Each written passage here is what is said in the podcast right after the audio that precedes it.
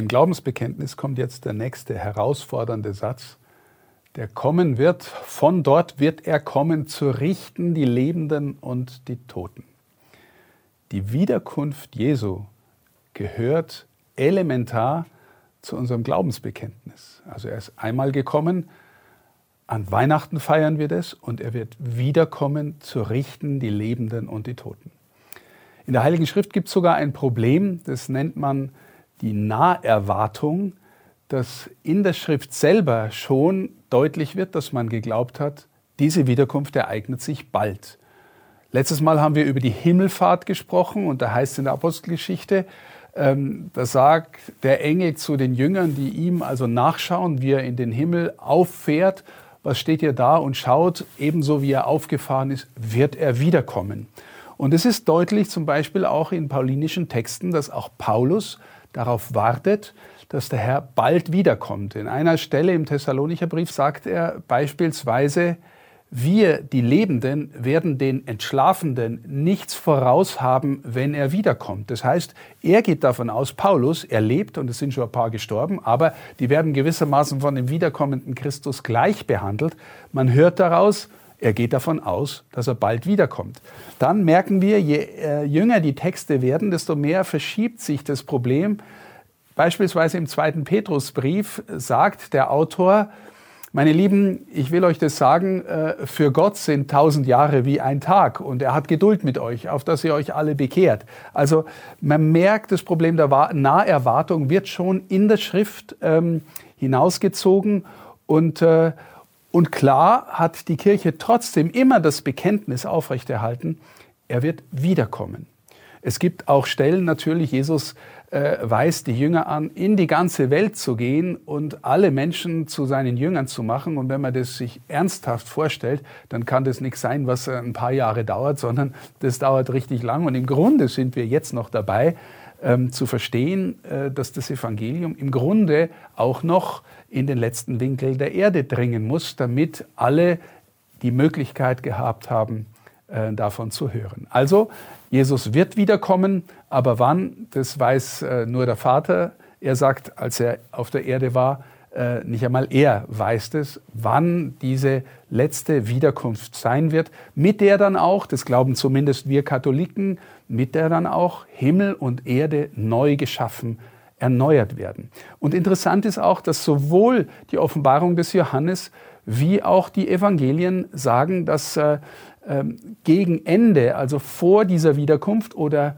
äh, mit äh, dieser Wiederkunft auf sie hin, gehen dem ganzen Katastrophen voraus, geht ein Glaubensabfall voraus, gehen ähm, Kriege und Krankheiten und solche Dinge voraus. Ähm, es scheint wie eine Art sich zuspitzendes Ringen zwischen den Mächten, die Gott widerstreben und seinem Kommen in die Welt, das die Welt erneuern will. Und dann kennt die Kirche auch unterschiedliche Arten des Gerichts. Auf der einen Seite, das wissen wir zum Beispiel aus dem Hebräerbrief, der Mensch, der stirbt, kommt unmittelbar in ein persönliches Gericht. Und ich habe auch schon in einer Folge davon gesprochen. Stell dir vor, Jesus schaut dich voller Liebe und äh, voller Wahrhaftigkeit und Wahrheitserkenntnis an. Wie mag es dir da gehen? in deinem persönlichen Befinden? Wie magst du ihm gegenübertreten? Wird es ein Gericht sein im Sinn von, du wirst aufgerichtet oder geheilt oder, oder vielleicht beides, du wirst überführt und dir wird gezeigt, was in deinem Leben nicht gelaufen ist. Mir fällt ein äh, Bild immer wieder ein, eine Geschichte aus unserem Beziehungsleben, wie so oft. Ähm, stell dir vor, du ähm, bist glücklich verheiratet, ich denke jetzt aus der Perspektive eines Mannes, und äh, gehst für einige Zeit ins Ausland aus beruflichen Gründen. Und, äh, aber du liebst deine Frau und sie ist zu Hause und ihr telefoniert jeden Tag und sie freut sich schon, wenn du wiederkommst. Es dauert aber ein Jahr und äh, ihr haltet innige Verbindung. Und trotzdem, du bist in der Ferne und äh, vermisst auch, sagen wir mal, die körperliche Umarmung und die körperliche Nähe. Und dann ist dort eine neue äh, attraktive Arbeitskollegin und du merkst, dass sie dir gut tut oder du merkst, dass du ähm, da gerne mit dem Feuer spielst und du lässt dich auf die Beziehung ein Und, äh, und es wird vielleicht immer enger und knisternder. Die Telefonate mit deiner lieben Frau zu Hause werden vielleicht nicht mehr ganz so innig, ein bisschen seltener, weil du ja jetzt irgendwie da in dem neuen Umfeld bist, mit der neuen, unmittelbar nahen Attraktion. Und äh, jetzt stell dir folgende Situation vor. Ähm, du bist drauf und dran, dich mit dieser neuen Frau einzulassen und zu Hause beschließt deine Frau, sie macht jetzt einen Überraschungsbesuch und äh, fliegt zu dir hin und äh, ähm, geht in das Hotel, in dem du bist, einfach weil sie Sehnsucht hat und sich freut und hofft, dass du dich auch freust. Und sie öffnet die Hotelzimmertür und du bist gerade dabei, dich mit der anderen Frau irgendwie einzulassen. Das ist, so stelle ich mir vor, eine Art von Gerichtsszene, eine Art Überführung. Ähm, wie leben wir in diesem Leben? Könnte er wiederkommen und würde er mich so vorfinden, dass ich ein Leben gelebt habe, das mit ihm in Verbindung ist, das ihm auch gewissermaßen gerecht wird, so dass es dass er das Beste aus mir hervorlieben kann, äh, was er in mich hineingelegt hat? Oder mache ich so mein eigenes Ding und suche mir viele Dinge, die mir auch Spaß machen, ähm, aber so, dass ich ihn dabei vergesse. Also das ist so eine, ein Bild für ein Gericht. Du stehst ihm gegenüber, der dir dein Leben gegeben hat, der dein Leben lang dich begleitet und getragen hat und dich geliebt hat. Und du musst plötzlich erkennen, oh, ich habe eigentlich ganz anders gelebt. Ein Gericht, aber wenn er dich wirklich liebt, dann darfst du auch hoffen, dass er vergibt und dich aufrichtet. Wir haben das schöne Wort vom Richten im Sinn von ganz machen, aufrichten, heil machen und im Sinn von auch überführen, was die Wahrhaftigkeit und die Wahrheit deines Lebens angeht. Wir glauben auch, dass also am Ende der Zeit Jesus wiederkommt und die Lebenden und die Toten richten wird. Also, ähm, dass alle diesem Gericht dann nochmal in ihrer in seiner Gesamtheit äh, unterliegen, dass also ähm, die Erneuerung, die von Gott kommt, alle mit hineinnimmt und allen ihren Platz äh, gibt, den sie gewissermaßen in der Beziehung mit ihm gefunden haben oder finden werden. Und dann wird es neuen Himmel und neue Erde geben. Und wo wir dann landen, das weiß am Ende nur er. Aber jetzt möchte ich noch mal einen Punkt äh, machen im Blick auf das Thema Naherwartung. Also kommt Gott äh, in tausend Jahren oder in zehntausend oder kommt er morgen wieder? Kommt Jesus morgen wieder? Ich habe die Erfahrung gemacht, dass Menschen, die ein tiefes geistliches Leben leben, für die wird diese Frage morgen oder in 100 Jahren oder in 1000 äh, immer weniger relevant.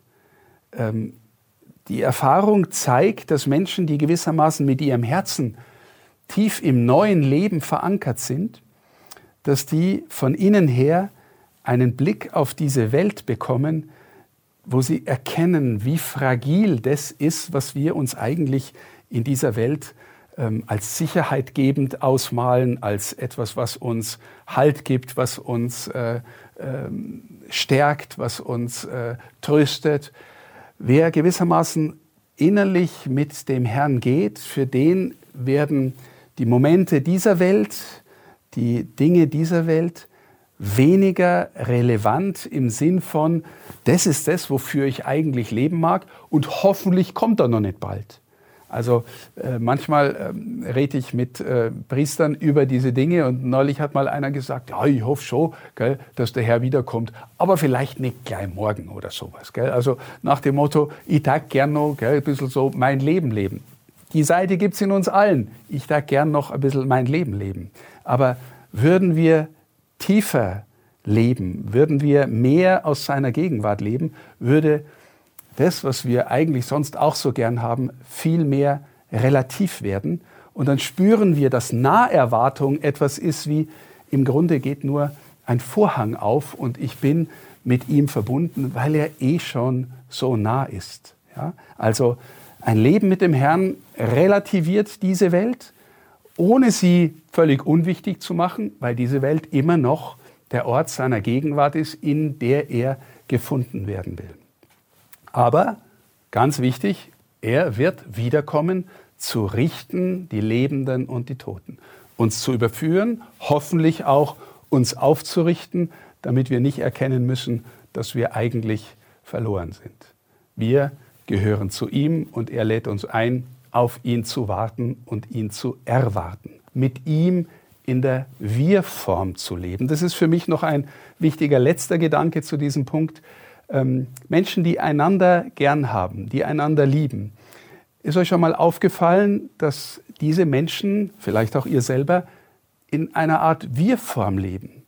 Der Mensch, der dir in deinem Leben am nächsten ist, mit dem teilst du dein Leben.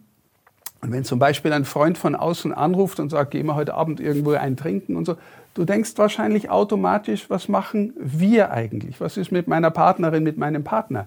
Ähm, oder du fährst äh, in Urlaub und erzählst automatisch in der Wir-Form. Meine Vorstellung von einem Leben mit Gott ist, lernen in der Wir-Form zu leben. Oder denk an eine Mama, die ein kleines Kind hat und äh, ihr ganzes Leben gewissermaßen auf dieses Kind hin ausrichtet. Irgendwie spürt man einer Mama an, dass sie immer Mama ist, auch wenn sie im Büro sitzt, auch wenn sie einkaufen geht, hat sie innerlich ihr Kind dabei, um das sich ihr Leben gerade dreht. Und meine Vorstellung, auch meine Sehnsucht in meinem eigenen Leben wäre, zu lernen, mit Gott in der Wir-Form zu leben, weil dann leben wir aus dieser innigen Beziehung mit Christus vor allem und dann lernen wir, was es heißt vom Johannesevangelium, ähm, wer an mich glaubt, kommt nicht ins Gericht. Wer nicht glaubt, ist schon gerichtet. Was meint er damit? Ja, wenn ich mit ihm wirklich lebe, innerlich, dann bin ich mit ihm in gewisser Weise jetzt schon zu Hause. Aus dieser Naherwartung, dass er schon eine innere Nähe zu mir hat.